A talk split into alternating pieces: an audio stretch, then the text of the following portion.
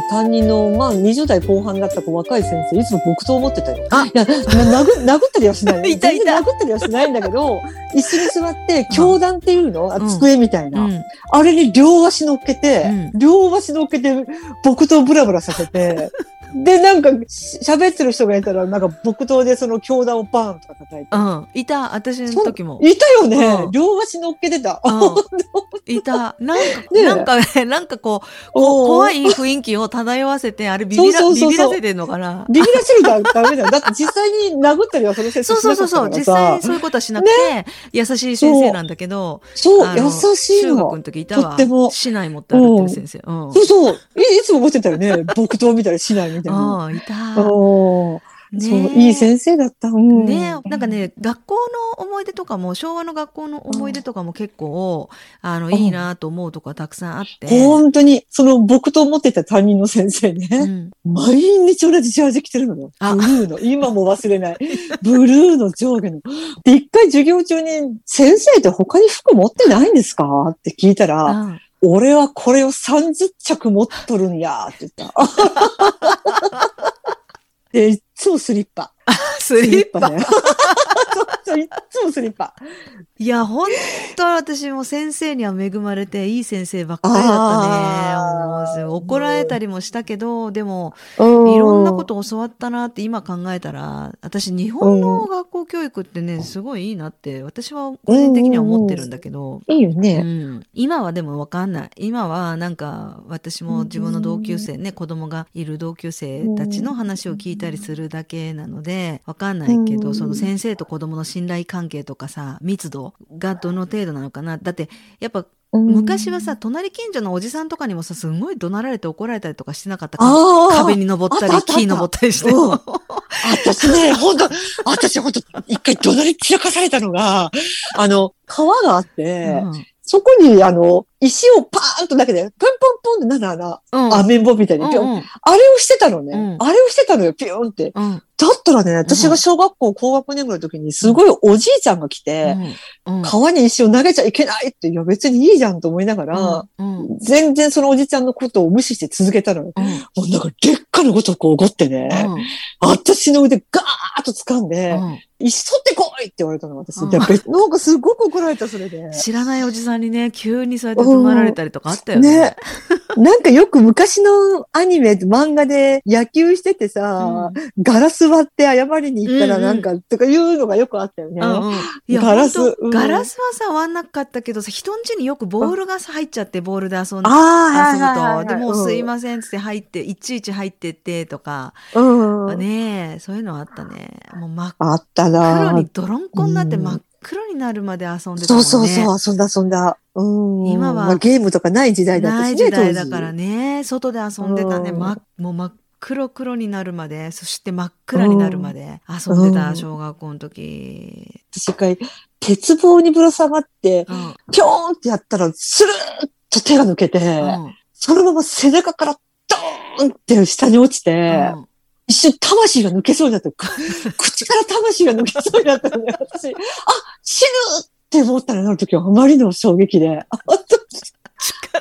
いや、だからそれぐらい激しく遊んでたっていうことだよね。激しく遊んでた。うん。うん。いや、本当に。やばいと思って。うん今口から魂が。なんかね、本当にね、お、おーってなんか出そうになったのね。あって。やばいとね、あいって口つぶって、やっばい今魂が抜けるとこだったと思って。だあ。ったらね、周り、周りゲラゲラゲラゲラ笑ってるのね。あーすっごい死にそうだったね、私。ね運転とかさ、登り棒とかもやった？やってた、やってた、やってやたって。た。うんってこう、右、左、右でそうそうそうそうこそう。一ね段飛ばしとかさ、あと、ハサミっこ。ハサミっことかもやんなかった？運転でさ、ハサミっこって何？うん。運転でさ、両方から用意どんで行って。で、挟むの、や足で挟んで落とすの。ってた、やってた、やってた。運転の上にも上がってたよ、私。上がってたね。運 上がってた上がってた転の上を登るみたいな。上がってた、上がってたね、。だから公園で結構さ、体力とかも鍛えられてたね、私たちは。ねえ。いや、今の子たち今あんまり公ほ園で遊ばないもんね。うまあママ友たちは赤ちゃんとか連れて行ってるけど、うん。ねえ、あんまり大きくなったら遊ばないよね、公園で。雪が降ったら雪合戦で雪の中にこう、それ石詰めてさ。そんなことはしたことない。やってたよ、私。懐かしいね。小学校の時、ね小学校の時のこととか、懐懐かしい。なんか学校のさ、その先生の話でもいいし、給食、うん給食だった？福ちゃん。給食、給食。でも私たちの時はまだ米がなくて、え姉ちゃんの時お米だった。うちの弟、一番下の弟から米飯給食になったって言ってたよ。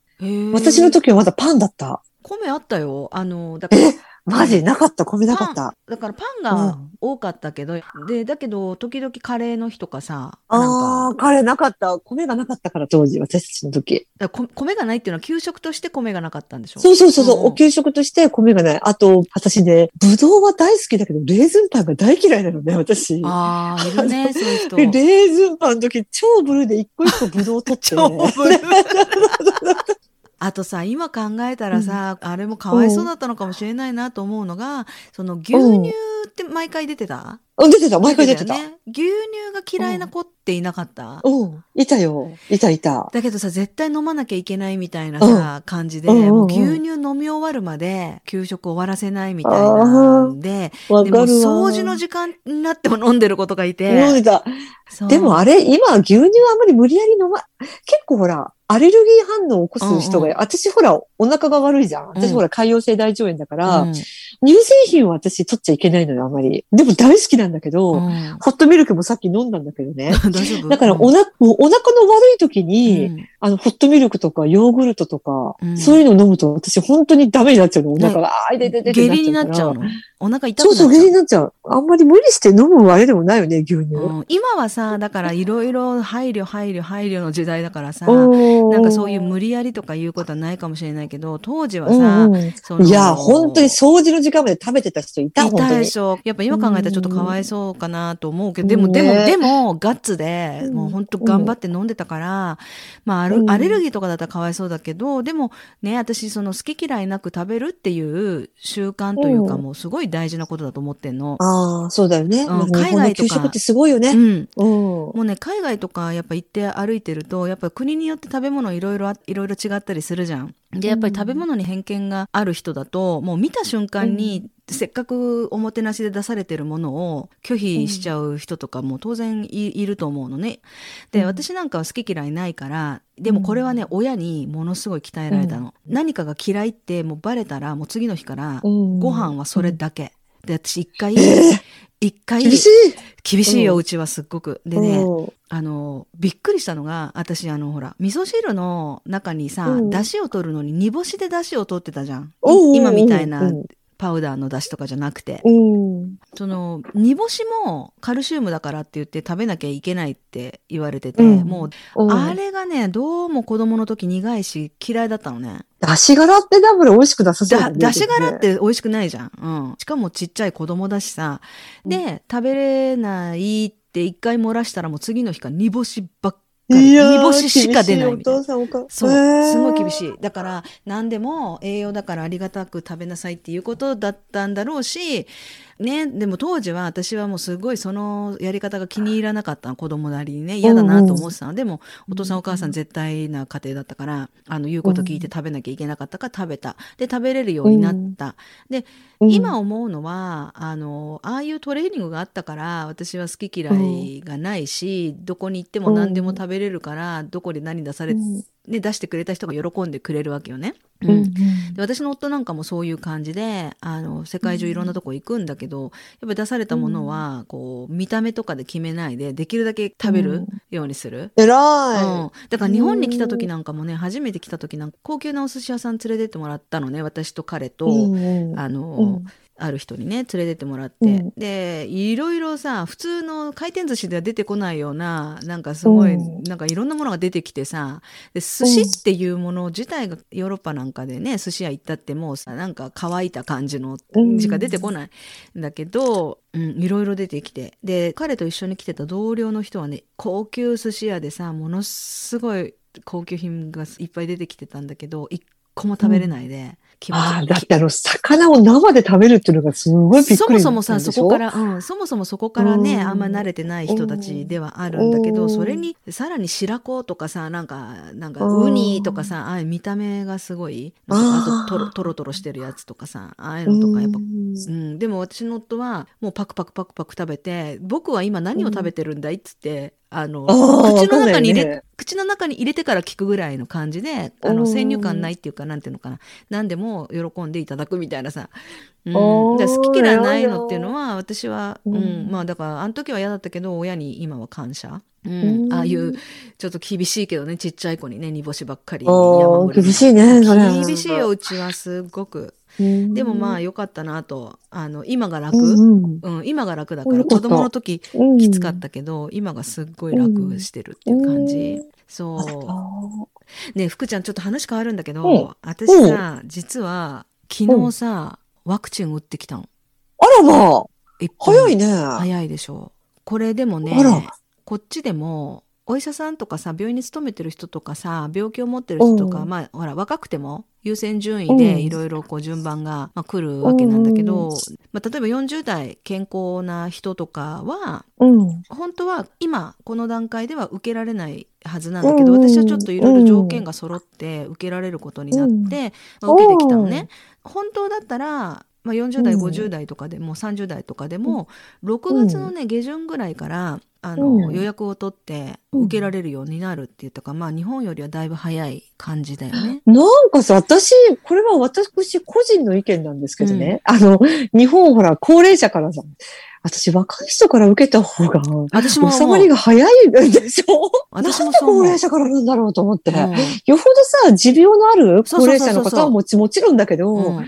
じゃなかったら、動き回る若者の方が、動き回る、学校に行く、仕事に行く、ん。10代、20代、30代、40代の人の方を先に打った方が、うん一気に収まるんじゃないかうなんと思ってみたりもしてますよ、いや今わ。そうそうだからね私今福ちゃんにはこうやって喋ってるけどこっちの人たちには言わないようにしてる。ほらいちいちそのどうして私はそのうん40代健康な部類のグループなのにこの時期に受けられたのかっていうさもちろんオフィシャルでうん。あの別に何うんコネとかさ違法とかじゃなくうん。てオフィシャルなうん。あの条件が揃ったからうん。行ったんだけどでもやっぱりうんいろんなこと言う人がいるからなんでねうんもう受けられたの？そうだね。うん、だからこっちではね、うん言わないようにしとこうかっていうふうに言ったんだけど、で筋肉注射っていうのさ、打ったことある？うん筋肉注射みたいな。インフルエンザのワクチンって筋肉注射？あ、そっか。ブズってやるやつ。筋肉注射嘘って、私ね、何年前かな、一時ちょっと副作用で話題になった子宮頸がんのワクチンってあったよね。あ私ね、あれ娘と受けたの。一人6万くらい、もっとだったっけ？一人さ、すっごい高くて、一人3万だったかもしれない。で、それで受けたんだけど、だから私インフルエンザのワクチンは毎年するのね。だからほら、20年前に死にかかってるからうんうさん、怖いから、で、も全然筋肉注射だけど全然痛くないし、うん。ただね、うん。子宮頸がんのワクチンはね、娘もそうだったんだけど、打った腕がうん2、3日上がんないぐらい痛かったのよ。激痛。私最初右手に打ってもらって、ううんもう左にしとけばよかったそうだよ。なんで右手にしたの？うん。いや、だから別に痛くなるだろうなんか全然思ってなかったから、ひゅっと、あどっちでもいいですよって言われて。うん。で、ペット打ったらもう本当にご飯食べるのやっとぐらいに痛みで。そう。うちの娘も痛い痛い、痛い、腕上がんない、腕上がんないって言って。うんで、それからまたしばらくして2回目を打たなくちゃいけなかったんだけど、うん2回目はだから左に打ってもらったのね。うんうんでも不思議とその時は、うん1回目よりは全然筋肉痛はなかったんだけど、うんただ今でも私、あざが残ってるのよ。ええでっかい。1センチぐらい、四方ぐらいのあざが残ってる。嘘なんかね、うん触るとなんか、かさぶたみたいにガサガサしてるんだけど、うんでもね、皮むけないのよ。えすごい前だね。7、8年前かな。